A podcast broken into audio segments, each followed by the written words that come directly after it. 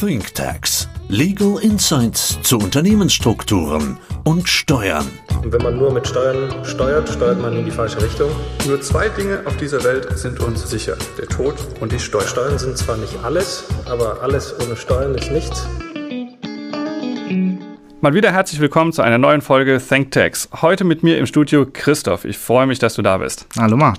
Christoph, uns treibt im Moment alle ein Thema um, das ist Inflation da draußen. Die Kosten steigen an den unterschiedlichsten Stellen, manchmal mehr, manchmal weniger. Gas explodiert förmlich. Und dieses Gasproblem hat auch ein Mandant von uns. Er ist Unternehmer, er ist selbst Anfang 60 und er ist Inhaber einer Fabrik zur Herstellung von Toilettenpapier. Vor der Krise lag der Gewinn bei ihm konstant bei ungefähr einer Million Euro. Er hat folgendes Problem. Die inflationsbedingte Steigerung der Kosten kann er nicht eins zu eins weitergeben. Vor allem hat er das Thema, Toilettenpapier wird getrocknet mit Gas. Das heißt, er hat einen unglaublich hohen Gasverbrauch, damit er das Toilettenpapier überhaupt herstellen kann. Das Problem ist nur, diese Kostensteigerung, die er dort hat, kann er nicht an die Kunden weitergeben, weil er langfristige Lieferbeziehungen mit den ganzen Einzelhandelsketten hat und kriegt die Kosten nicht weitergedrückt. Er rechnet damit, dass sein Gewinn von einer Million Euro im Jahr 2022 durch die gestiegenen Kosten wahrscheinlich um 60 Prozent, also auf ungefähr 400.000 Euro, einbrechen wird. Zudem hat er ein Thema, er hat in den letzten Jahren nicht so sehr in die Modernisierung seines Maschinenparks investiert, sondern hat weiterhin alle Mitarbeiter beschäftigt. Es gab keine Entlassungen. Das wird sich perspektivisch wahrscheinlich etwas ändern, gerade auch durch die aktuelle Marktentwicklung, weshalb er zukünftig damit rechnet, dass die Personalkosten auch aufgrund betriebsbedingter Entlassungen nach unten gehen werden. Für ihn macht sich eine unglaubliche Unsicherheit breit. Er weiß gar nicht, wo vorne und hinten ist. Er sieht die steigenden Kosten, er kann die Kosten nicht weitergeben, er würde gerne die Mitarbeiter halten, er sieht allerdings, dass der Gewinn nach unten gehen wird und er fragt sich, gerade auch in Anbetracht seines Alters, ist es im Moment der richtige Zeitpunkt, sein Unternehmen auf die nächste Generation zu übertragen? Mit der Frage hat sich schon lange beschäftigt, aber ihn treibt es natürlich um, kann ich heute, soll ich heute ein Unternehmen übertragen, bei dem ich gar nicht weiß, wie sich der Gewinn entwickeln wird, ich schon absehen kann, dass der Gewinn vielleicht nach unten geht, was passiert mit den Mitarbeitern? Er hat einfach wahnsinnig viele Ängste. Lass uns doch über dieses Thema einmal sprechen. Ja, super spannend und auch etwas schade, ja. Aber hier ist jetzt eigentlich so ein typisches Szenario gekommen, was bei der Unternehmensnachfolge öfter mal auftritt. Das erste ist, kann die nächste Generation das Ruder vielleicht in der Krise besser rumreißen als die bisherigen Inhaber? Und das Zweite, was man oft sieht, kurz bevor so ein Unternehmen übergeben wird, gibt es eigentlich immer so einen gewissen Investitionsstau. Mhm. Weil es so einen gewissen Zeitraum gibt, wo nicht ganz klar ist, was passiert da. Das ist so eine Findungsphase und dann wird eigentlich nicht mehr groß Geld in die Hand genommen, um in neue Maschinen zu investieren. Das ist so. Die betriebswirtschaftlichen Eckdaten können wir jetzt nicht ändern. Die Frage ist aber aus steuerlicher Sicht, macht es jetzt Sinn, jetzt das Unternehmen auf die Kinder zu schenken. Und hier gibt es eigentlich zwei Bereiche, die extrem wichtig sind, gerade in Bezug auf die Erbschaft und Schenkungssteuer, nämlich einmal die Bewertung des Unternehmens. Korrekt. Und das zweite ist die sogenannten Lohnsummen, also das heißt die Mitarbeiter, die ihr tatsächlich und nicht nur jetzt, sondern in den vergangenen fünf und in den nächsten sieben Jahren beschäftigen wird. Also Bewertung bestimmt einmal den Wert dessen, was ich geschenkt bekomme, wenn ich es an die nächste Generation übertrage. Woher kommt das Thema der Lohnsumme? Was hat es damit auf sich? Naja, die Steuerbegünstigung aus Erbschaft und schenkungssteuerlicher Sicht für Familienunternehmen, die gibt es ja nicht einfach so. Die sind ja quasi damit begründet, es wird ein Unternehmen verschenkt, aber die Mitarbeiter werden gehalten. Und deshalb hat der Gesetzgeber eine fünf- bzw. siebenjährige Wohlverhaltensperiode herausgegeben, in denen ich an meinen Löhnen nicht so wirklich viel drehen kann. Also ich kann nicht hergehen ich bekomme das Unternehmen geschenkt und am nächsten Tag entlasse ich alle Mitarbeiter, dann habe ich mich auch nicht für die Steuerbefreiung qualifiziert. Aber das ist ja genau der Effekt. Der Staat begünstigt deshalb Betriebsvermögen, weil es die nächste Generation fortführt. Und fortführen heißt eben weiterhin die Mitarbeiter beschäftigen, nicht alle entlassen und nicht veräußern. Wenn ich veräußere und Cash gemacht habe, dann kann ich auch die Steuer bezahlen. Das heißt, die Begünstigung gibt es deshalb, weil das Unternehmen fortgeführt wird. Ganz genau. Aber dann lass uns doch mal überlegen, wir haben gerade über das Thema Bewertung gesprochen. Bislang war es so, er hat konstant ungefähr eine Million Gewinn gemacht. Er rechnet jetzt damit, dass der Gewinn einbricht um ungefähr 60 Prozent. Das wären 400.000 Euro Gewinn. Und er geht auch davon aus, dass diese 400.000 Euro Gewinn dann in den nächsten Jahren quasi konstant erwirtschaftet werden können, wobei das natürlich der Blick in die Glaskugel ist, weil man nicht weiß, was mit den Gaspreisen etc. passiert. Aber wir müssen ja eine Annahme treffen, das hat er auch so formuliert. Insofern lass uns doch mal überlegen, was heißt das denn für die steuerliche Bewertung? Wie kommen wir denn eigentlich auf den Wert? Also bei der steuerlichen Bewertung von Unternehmen gibt es verschiedene Ansätze, die abgestuft zur Anwendung kommen. Das erste wären beispielsweise, kommt relativ selten vor, man hat börsengehandelte Aktien. Börsengehandelte Aktien hat man Aktienkurs, da braucht man nicht viel bewerten, weil man eben den Kurs hat. Das zweite ist, kommt auch relativ selten zur Anwendung, innerhalb der letzten zwölf Monate wurden Anteile verkauft. Das passiert bei Familienunternehmen nicht so oft, aber wenn das der Fall wäre, würde ich quasi diesen Kaufpreis innerhalb der letzten zwölf Monate als quasi heutigen Wert des Unternehmens heranziehen. Das hat er hier nicht gehabt, weshalb wir einen anderen Weg brauchen. Hat er hier nicht gehabt. Und wenn man das nicht hat, dann kommt man eigentlich zum Regelverfahren, ja, nämlich dem sogenannten vereinfachten Ertragswertverfahren. Und wie funktioniert das vereinfachte Ertragswertverfahren? Man nimmt, wenn man jetzt annehmen würde, der Unternehmer, der hier Anfang 60 ist, schenkt im Jahr 2022, dann schaut man sich den Durchschnitt der letzten drei abgeschlossenen Kalenderjahre an. Das heißt, wir schauen uns das Jahr 21, 20 und 19 an. In den Jahren hatte der Unternehmer einen Gewinn von jeweils eine Million. Das ist im Durchschnitt eine Million. Macht Sinn. So, und jetzt ist ja die Frage, ich zahle ja nicht einmal den einfachen Gewinn als Kaufpreis, sondern es gibt einen gewissen Faktor, den man darauf anwendet. Das sind 13,75 einfach gesetzlich festgeschrieben. Was natürlich aus Marktperspektive eine absurd hohe Bewertung ist, würde ich am Markt für ein Handelsunternehmen so nicht erlösen können. Richtig, das ist auch so ein Teil aus der Erbschaftssteuerreform 2016, weil vorher hat man das an einen Zins gebunden und weil der Zins so niedrig geworden ist, hatte man Multiplikatoren von 18 und mehr. Wahnsinn. Ähm, also 13,75 ist schon äh, gar nicht mehr so schlecht im Vergleich zu früher. Heißt aber jetzt bei uns, wir haben eine Million Durchschnittsergebnis der letzten drei Jahre mal 13,75. Das heißt, sein Unternehmen ist heute 13,75 Millionen Euro wert. Dass der Gewinn um 60 Prozent eingebrochen ist, wirkt sich sofort gar nicht aus. Weil ich bei dieser Berechnungsmethode nur in die Vergangenheit schaue. Genau. Dann würde sich aber die Frage stellen, was passiert denn, wenn er nun ein Jahr zuwartet und im Jahr 2023 schenkt und seine Prognose tatsächlich zutreffend ist, dass im Jahr 2022, also in der aktuellen Periode, der Gewinn um 60 Prozent eingebrochen ist?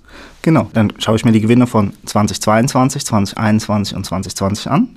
Das heißt, ich habe... Ich habe eine Million aus dem Jahr 2020.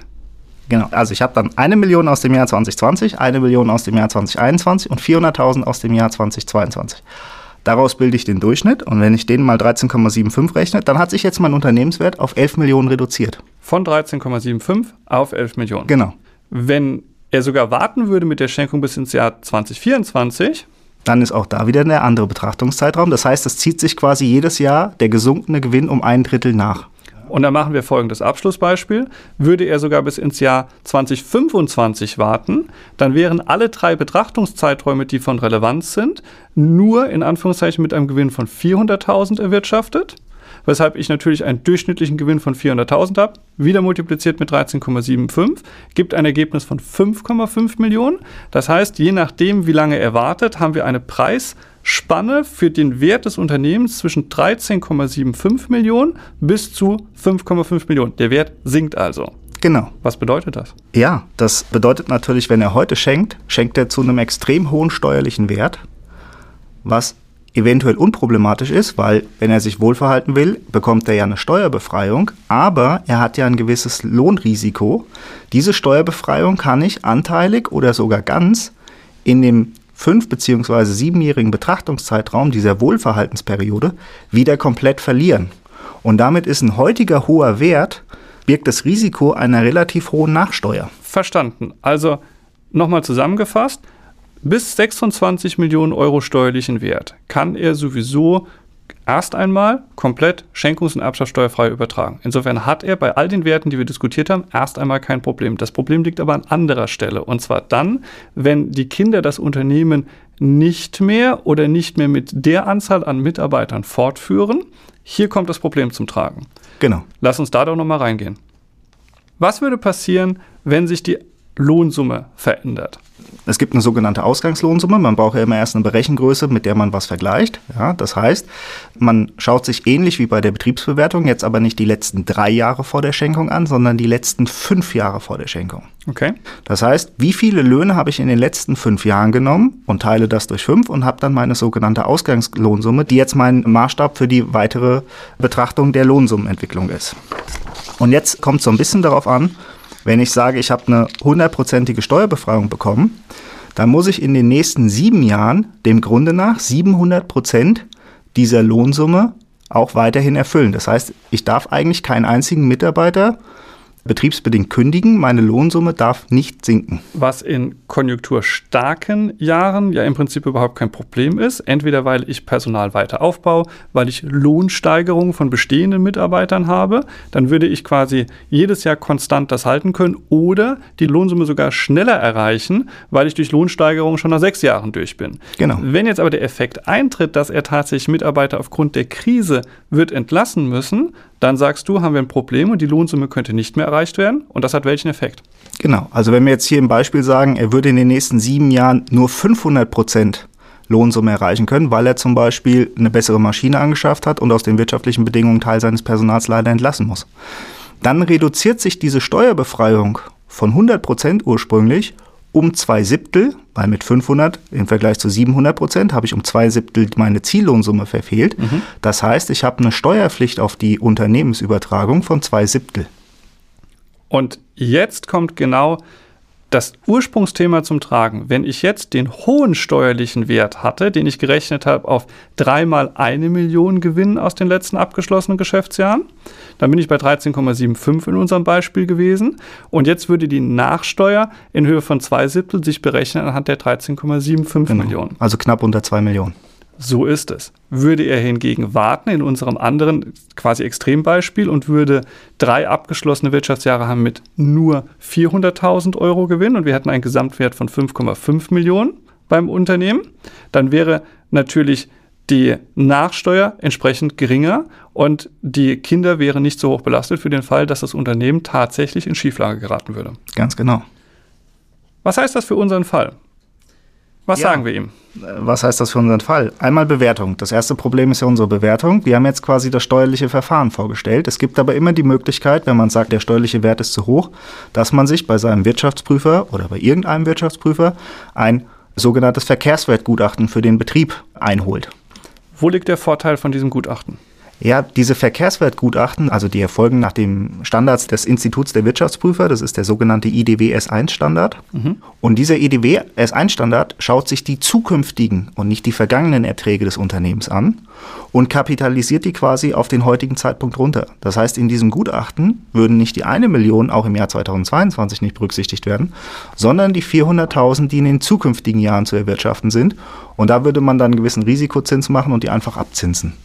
Korrekt, weil bei diesen Gutachten natürlich immer der Blick in die Zukunft gerichtet ist und ich ganz maßgeblich auf dem aufbaue, was die Geschäftsführung als Annahme, als Businessplan für die nächsten drei Jahre hat. Damit kommen die 400.000 Euro, die unser Geschäftsführer, unser Unternehmer im Blick hat, mit zum Tragen. Das wird zwar verprobt mit der Vergangenheit, aber so bekomme ich im Prinzip einen richtigen Wert in die Zukunft betrachtet hin, was in einer Krisensituation von Vorteil sein könnte. Genau.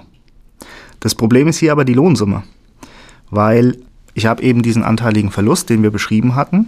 Jetzt ist es so, dem Grunde nach muss ich diese Ziellohnsumme von 700 Prozent erhalten. Jetzt kennen wir aus der Vergangenheit, es gab ja gerade erst Corona, jetzt haben wir Ukraine-Krise. In Corona war das dann so, dass auch der Staat gesehen hat, oh, wenn ich jetzt Mitarbeiter durch eine unerwartete Krise entlassen muss, dann gab es eine sogenannte Billigkeitsregelung für die Lohnsumme. Bei Corona gibt es das. Bei der Ukraine-Krise wissen wir nicht, ob das kommen wird im Nachgang. Das wird im Regelfall immer erst im Nachgang entschieden. Das heißt, wir haben hier das Problem, wenn wir betriebsbedingt Mitarbeiter kündigen oder durch die Modernisierung der Anlagen, wissen wir eigentlich heute, dass wir wahrscheinlich unsere Ziellohnsumme nicht erreichen werden. Das heißt, wir haben eine anteilige Steuerbelastung.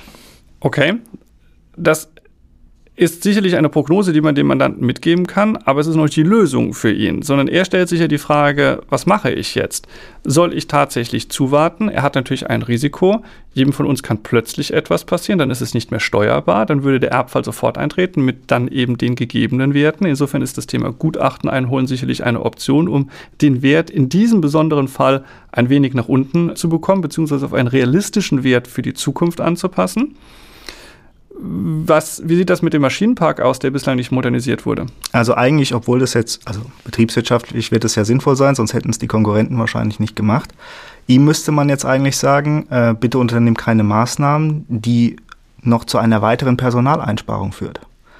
Das ist jetzt steuerlich das Optimum. Da stellt sich aber schon die Frage, ob das betriebswirtschaftlich auf die Langfristbetrachtung für das Unternehmen wirklich der richtige Weg ist.